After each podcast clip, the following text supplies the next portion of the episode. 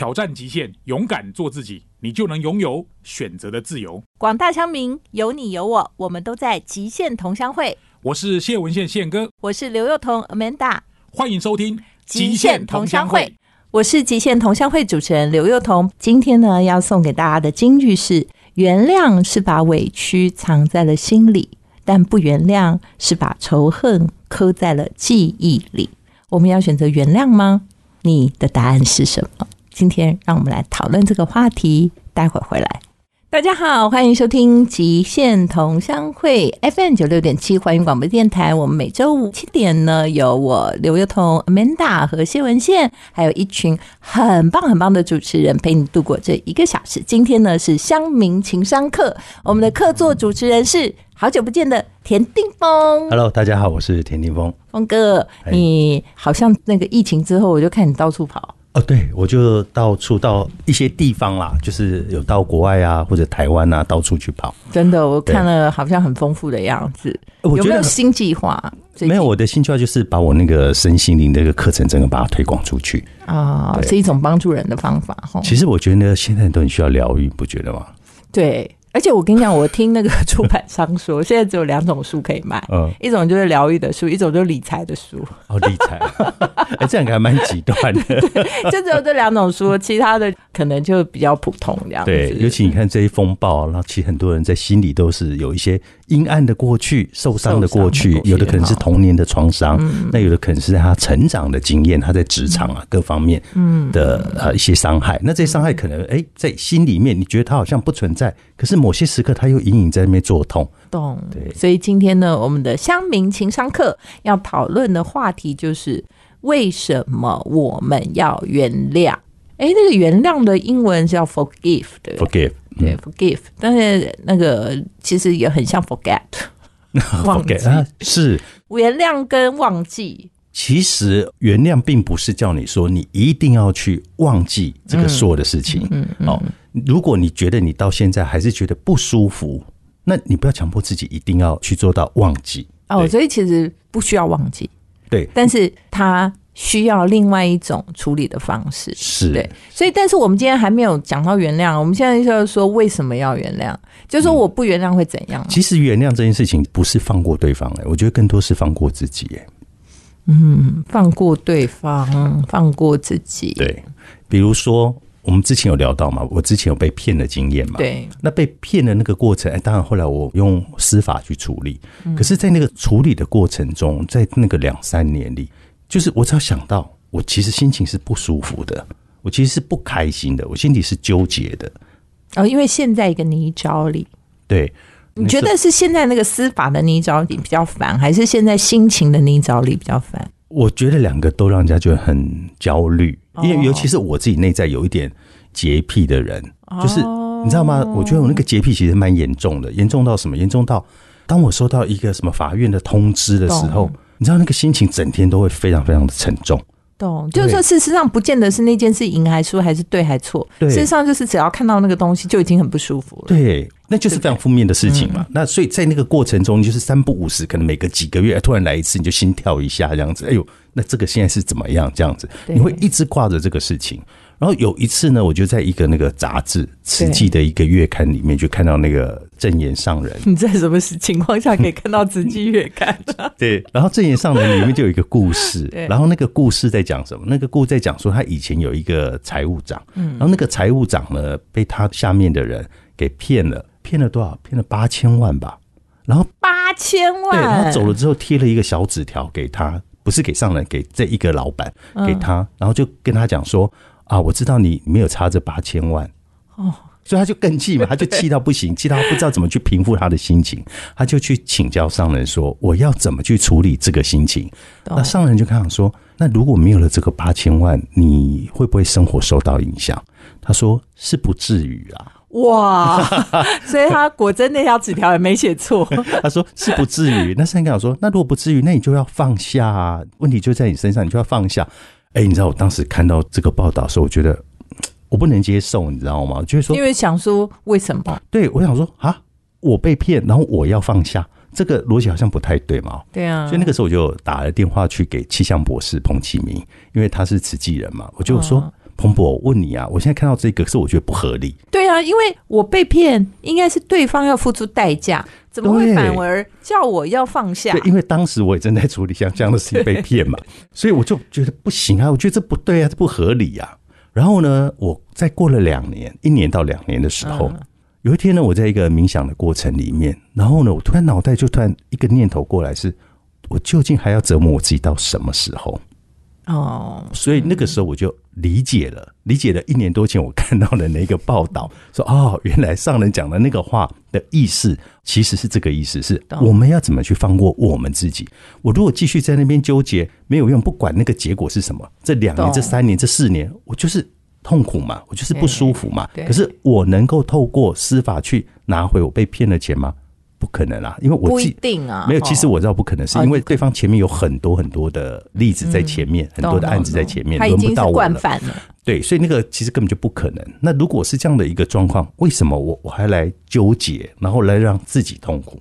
嗯嗯，那所以呢，我后来就啊，刹那间我明白了这件事情。可这件事情并不是说我原谅了对方，而是我真正放下了自己。所以事实上，原谅有的时候不是真的原谅这两个字，而是你处理了其他的情绪，是对不对？其实我觉得这种案例真的非常非常多。我举一个我的一个朋友的例子，那当然我觉得他有另外一种诠释的方法。嗯，好，因为我有一个艺术家朋友，他在纽约啊就穷困潦倒，然后呢好不容易回到台湾，然后就辛苦工作，然后真的存了第一桶金，就是大概一百万，就是他终于有了人生第一个存款的一百万哦，真的是拼了命，他从一个穷困潦倒到了一百万，结果这一百万被骗了。他真的快要崩溃了，他的人生就进入了一个非常黑暗期，然后他就想要找到答案。哦，好那但是他是怎么找答案的？你很想知道，对不对？对，我也想知道。我们休息一会儿，不要走开，待会儿再回来收听我们的节目。欢迎收听极限同乡会。今天的乡民情商课呢，跟大家讨论一个话题，就是为什么要原谅。然后我们今天的客座主持呢是田定峰峰哥。那我刚刚讲的这个故事，就是我这个朋友啊，就被骗了一百万嘛，哈。那他呢 是一个非常喜欢算命的人，我很多算命的资讯都是他告诉我的，所以当然他遇到这个问题，他就去算命。哦，但是我觉得算命有的时候啊，也不是真的算命，因为有些老师呢就给了一些疗愈的方法，或者是一些人生指引。哦，然后这个老师呢就跟他讲说，嗯，其实我看你哦，不只是赚一个一百万的人，嗯，好，但是呢，你现在啊已经消耗了太多的时间跟精力在想办法讨这一百万。嗯，如果你愿意放下它的话，你将来可能可以赚是更多的一百有万。对，是有好几倍的一百万嗯这样。结果你知道吗？他就听完这个算命的话，就真的就放下了。因为说实在话，大部分呢被骗钱或干嘛，要么就是对方其实真的穷途末路，你也也要不回钱；要么对方是惯犯，可能很多的行为早就已经都安排好了。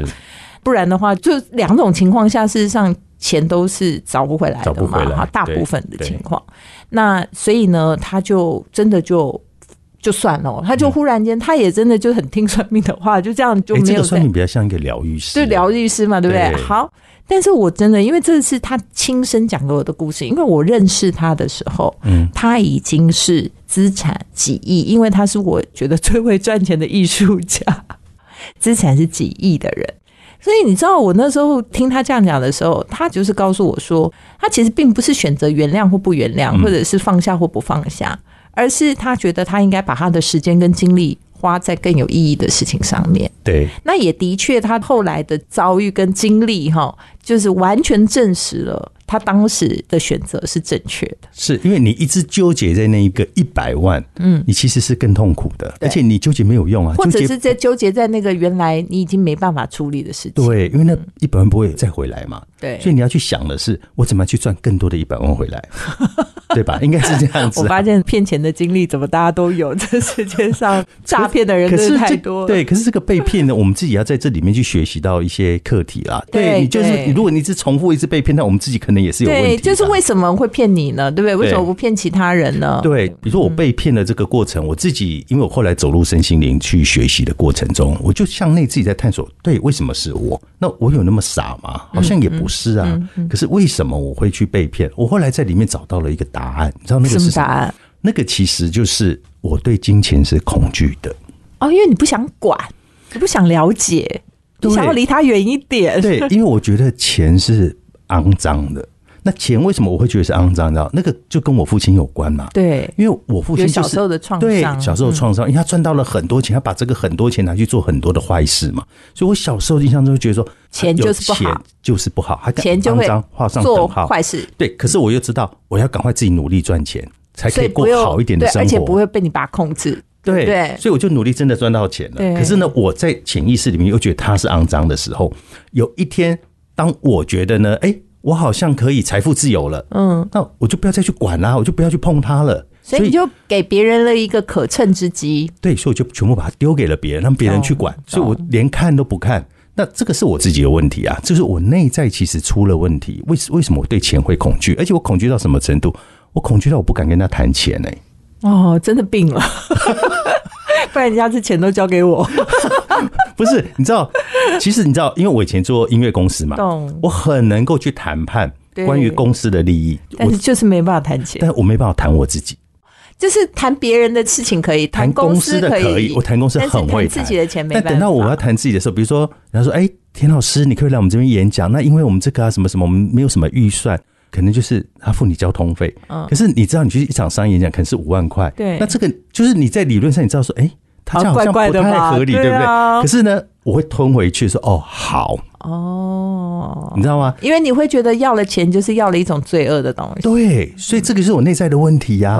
其实它是不理性的，所以其实说实在话，不管从哪个面向看啊，第一个是说从非常理性的面向，就是说，哎，你的时间精力到底要不要花在纠结这些事情上？是好。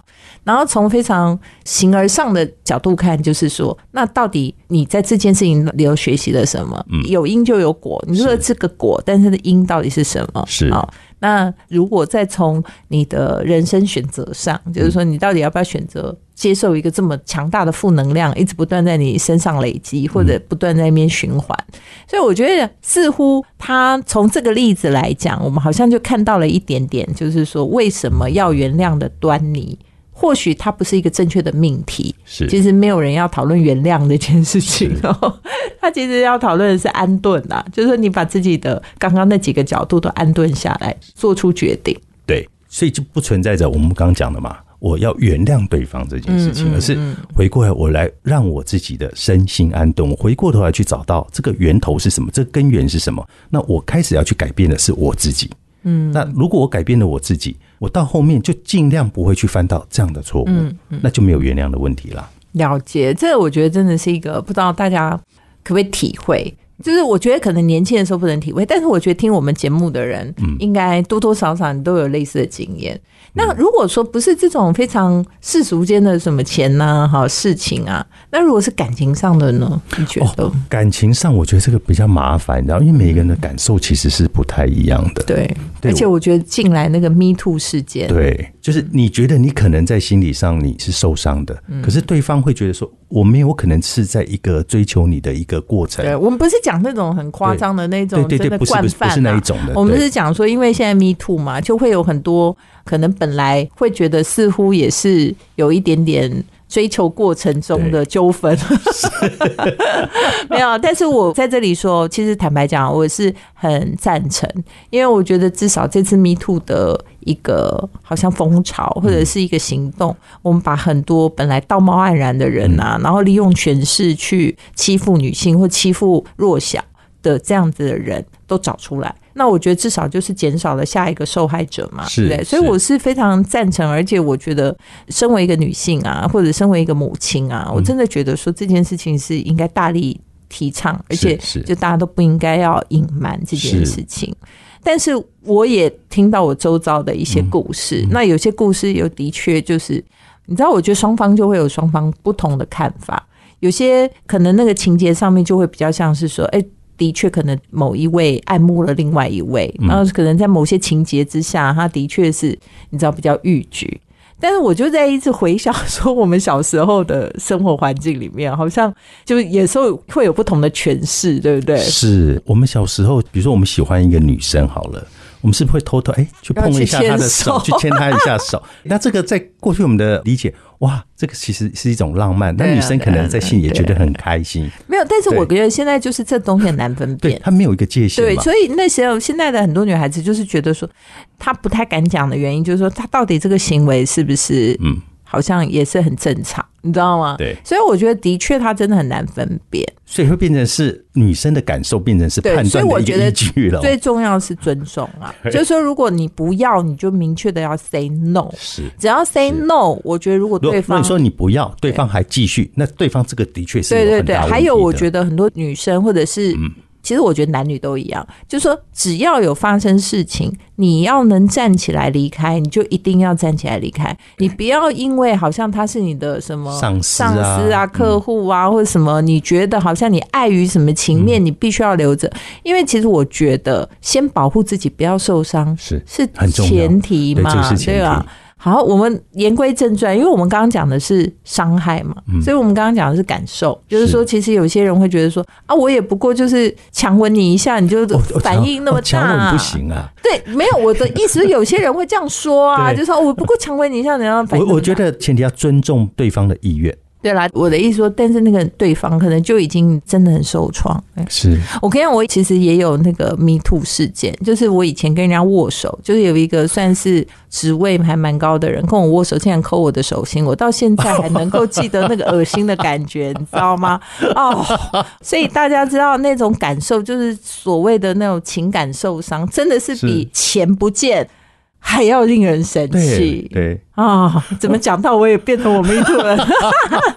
好，不要走开，待会儿再回来收听我们的节目。欢迎收听《极限同乡会》FM 九六点七欢迎广播电台，每个星期五七点到八点呢，和你共度一个小时的时光。我是主持人刘幼彤 Amanda，在这里陪伴我们的呢是田定峰峰哥。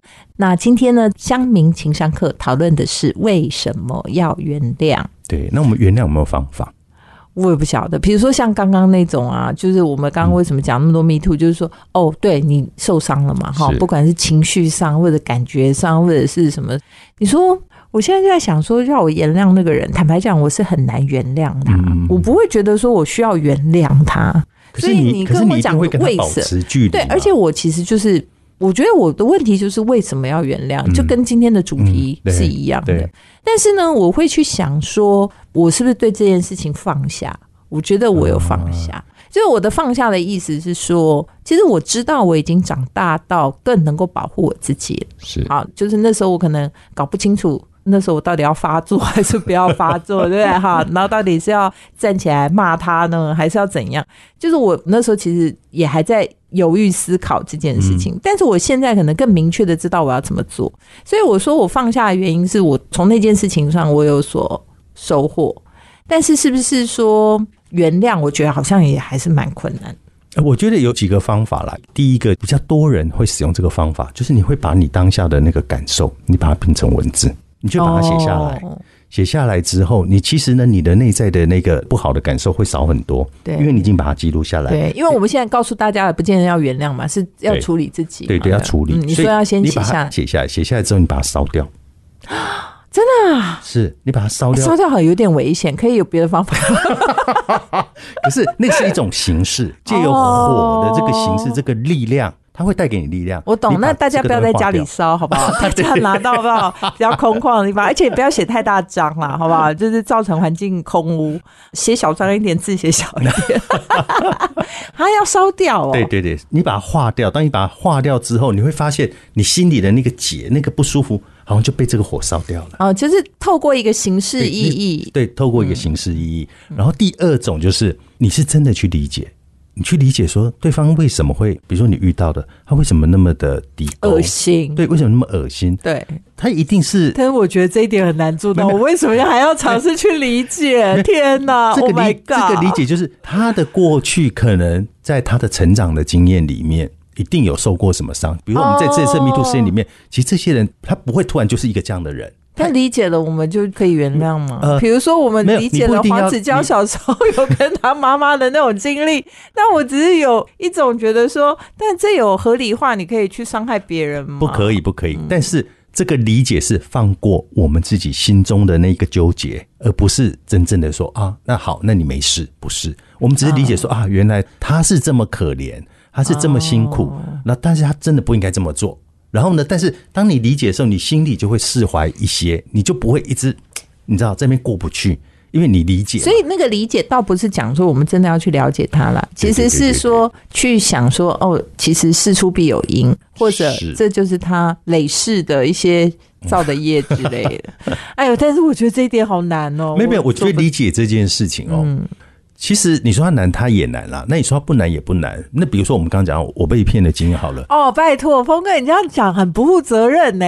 他说难也难，说不难也不难，说哎赚钱很难哦，说不能难也难，说不难也不难。，我讲的理解就是，我们知道说为什么他会成为一个这样的人。哦，那第一个，我们不会成为这样的人嘛？第二个，虽然我们心理上受伤，但是一旦我们知道他为什么会成为这样的人的背后的那个原因的时候，其实我们真的会释放掉很多我们对这个人的内在的不舒服。哦，好吧，就是可能可以同情他一点啦，可，以这样说就是就是同理啦，哦其实就是同理就是我们也是可怜他啦。哦，好啦，反正就是你把自己弄得，因为他，你想想看嘛，他如果今天过得很好的一个人，他怎么会要用这种手段来骗你，对吧？也就是说，他一而再再而三我，没那么大气。他一而再再而三再，就是因为他内在缺乏嘛，所以他用这种很不好的方式去得到他想算了，没。关系啦，反正有那么多种嘛，做不到的我们跳过。我是做不到，但是诶、如果听众觉得可以有体会做到，那也很棒啊。还有第三种嘛，第三种就是你回过头来去把对方你会感谢他的好的那个面也把它写下来。哇，更难了。哦，这个的确比较，可是我人家就说要爱你的敌人，哎可是我真的有做到这件事哎、你知道为什么？假的，嗯天天搞身心灵是有用的。不是，因为我就在想说，对他这么做这个部分，但对我来讲是伤害。可是我同时在想说，那到底这个人为什么我会交给他这个权利？为什么我会让他有这个机会来伤害我？他一定是在某一个部分，他让我觉得他可以信任嘛，我才会这么做嘛。那也就是他让我觉得他可以信任的之前，他的确应该是做了一些让我觉得有帮助到我的事情。嗯，那我会往这个方向去思考，然后去想了之后，其实我就可以平衡。哦，懂。其实那个是一种我平衡啦。大概可以理解，嗯其实这三件事啊，大部分都还是处理内心情绪。其实你讲对了，其实在处理的是我们自己，我们自己的内在的情绪。不过我想到一件事，如果啊听众在听这个东西的时候，我觉得一定要注意。比如说，我遇到有一些那种被家暴、长期家暴的案例，哦，我相信你也是嘛，哦小时候比较没有反抗能力的状况，你千万不要合理化对方的行为。是因为虽然说我们一定是需要去处理自己的情绪，或者是让自己能够活得下去嘛，或者是说让自己能够好过一点。嗯，但是坦白说，只要是有任何危险性的状况，或者是你是遭受伤害的状况，嗯你真的不需要去合理化对方的行为。对，所以我刚讲的啊，这个东西是你对自己的疗愈，但是并不是告诉你说你他应该他可以，这么做哦。对，所以大家千万不要误会，对。不然我怕很多人可能千万想说，也不是隐忍。哦，对我好像应该忍耐，因为对方好可怜。对，哦，好吧，我同理你啊，好了，我同情你啊，我继续留下来，或者是哦，好了，那其实真正的，的原谅不是忍耐，嗯。对，一旦有忍耐的感受出现的时候，那个其实就不是真正的原谅了。嗯，很难达到的境界啊。不过我觉得这东西就是有的时候谈一谈呢、嗯会帮大家厘清一些自己在你知道很多情绪创伤上，或者是在处理情绪上的一些盲点。嗯好，不见得可以找到答案。嗯但是我觉得有的时候人生也不一定每一件事都有答案，它其实就是经由一些方式哦，是，然后可能去审视，然后找到自己可以安身立命的方法。对啦，因为我觉得每一个人遇到的状况不一样嘛，因为每个人人生课题是不同的。嗯那我觉得在这个过程中，我们所遇到的每一件事情，其实都是我们这一生要来学习的。嗯，对，那你也许卡在原来的点，你过不去，那你可能就会再来一次。所以为什么我在讲说，我们其实要去释放的是自己的内在。当你去把这事情真的里里外外你都想通透了，你都透彻了，你也可以去释放掉在你内在的这一个不舒服、这个痛苦、这个情绪。就像我刚刚讲，你才不会再再来一次。对他其实疗愈的不是说，好像你只是把这个情绪给度过，而是你真的在那个过程中找到你可能为什么会变成这样的原因，对然后你自己尝试的去解决了这个原因，是对不对？你还是要回到那个根源啊。对，就像是刚刚峰哥讲说，他不喜欢钱，讨厌钱哦，。我现在不一样了，我哦真的我我现在真的不一样。现在你有健康的心态了，我我觉得我最近变好多 所，以现在没有办法跟你讲说钱拿来给我管了。你知道，现在有人就会发 mail 到我的那个信箱里面了，说，哎，比如说叶配啊什么什么的，嗯哦对对对然后我现在可以自己回信了，你知道吗？可以了，对我完全超越了以前。我现在真的可以自己回，我就发现 奇怪了，为什么我变不一样？以前我是没有办法的，我一定要把它丢给比如经纪人或者谁你去处理，对我没有办法自己去跟他讨论这一题的。懂。对，那但是呢，我就发现我现在越来越可以，是因为我找到那个根源嘛，我知道我自己的问题是什么嘛，所以我不要再让这个问题继续下去，那所以我就得改变我自己。了解对，所以我们今天讨论的课题叫做“为什么要原谅”。其实你的确可以不原谅，对，对，但是呢，你必须要帮自己找到一个出路，是对不对？因为你不原谅，可能它有很多副作用，比如说你的纠结、你的痛苦、嗯你的委屈、你们的受害者情节、你的所有，它可能都阻碍了你人生的发展。所以，如果说呢，你想要解决这些，可能你要找到安适自己的方法。你可以不原谅，嗯，好吧？但是你要放过自己。对，不要走开，待会儿再回来收听我们的节目。欢迎收听《极限同乡会》。回到节目里呢，我们谈了为什么要原谅。其实结论就是，你可以不要原谅，但你一定要想办法放过自己。但是峰哥，我们刚刚都是说被人家伤害，但有没有什么伤害别人的例子？有，一定有啊！我们自己无形中伤害到别人，可能我们自己不觉得。对比如说你刚刚谈到谈恋爱这件事情，对，可能我觉得，哎，那我们就应该是这段感情结束。可是因为你没有智慧去处理好这个结束，所以让对方觉得很受伤，对吧？对。这种常常啊，这种例子是比比皆是嘛。其实也不用 me too 啊，有时候关于那种好像感情上的暴力，也是会让人家觉得说，你为什么要这样对我？对对？对，所以每一个人感受不一样啊。可能我觉得说啊，那我们不就结束，我们不就过去了吗？可对方还在那个关系里面，他会觉得你怎么可以突然跟我说拜拜？哦，那这个对对方来其实就是一个蛮大的伤害。对。可是对另外一方来讲，他觉得他没有啊，他是很但这能理性在处理啊那可以怎。么办呢？这个听起来感觉很无解，你就是不喜欢他啦。对，那不喜欢要不要讲出来？哦，就是说，如果有些人很糟，就是说他已经不喜欢了，或者是这段关系他已经没有办法继续了，嗯但是他没有选择诚实面对，对然后他没有真的去处理，结果他去劈腿，然后造成哦，有一种是。劈腿，它会造成更大伤害嘛？嗯那还有一种是什么？还有一种就是突然消失。我不知道大家有没有这种经验，就完全搞失踪了就失踪了。那哦，其实哦，这个我自己小时候也犯过这种错误、嗯嗯欸，就是嗯因为我不知道怎么面对，然后我就，怎么办？我就不喜欢了，我就没有感觉了。嗯那我也不知道该怎么办，嗯然后就不接电话了。嗯，那可是对对方来讲，其实也是一种伤害啊。就是说你的逃避其实对，于事无补啦。所以我觉得呢，在所有的关系里面，其实怎么样要有智慧的坐下来，嗯去把一个关系做一个交代。因为很多人他不知道怎么去面对，于是他才逃避嘛。嗯但是你没有去理解对方的感受，嗯，所以呢，很多的伤害是你觉得你无心，可是对对方来讲，那可能是一辈子哦。他在他的意识里面，他会觉得他是被抛弃的一方，嗯，所以会对他影响其实非常大的。这个都是到我后来长大我才理解的，因为我们小时候我们真的不懂，我们也不知道该怎么办，你知道吗？其实工作上也是，我觉得。工作上也是哦，其实就是说，有很多时候你可能觉得你也是无心的，但是其实对于好像接受到比较多职责的啊，或者是觉得说他好像做不好啊，哈、其实对人也是一个很大的打击。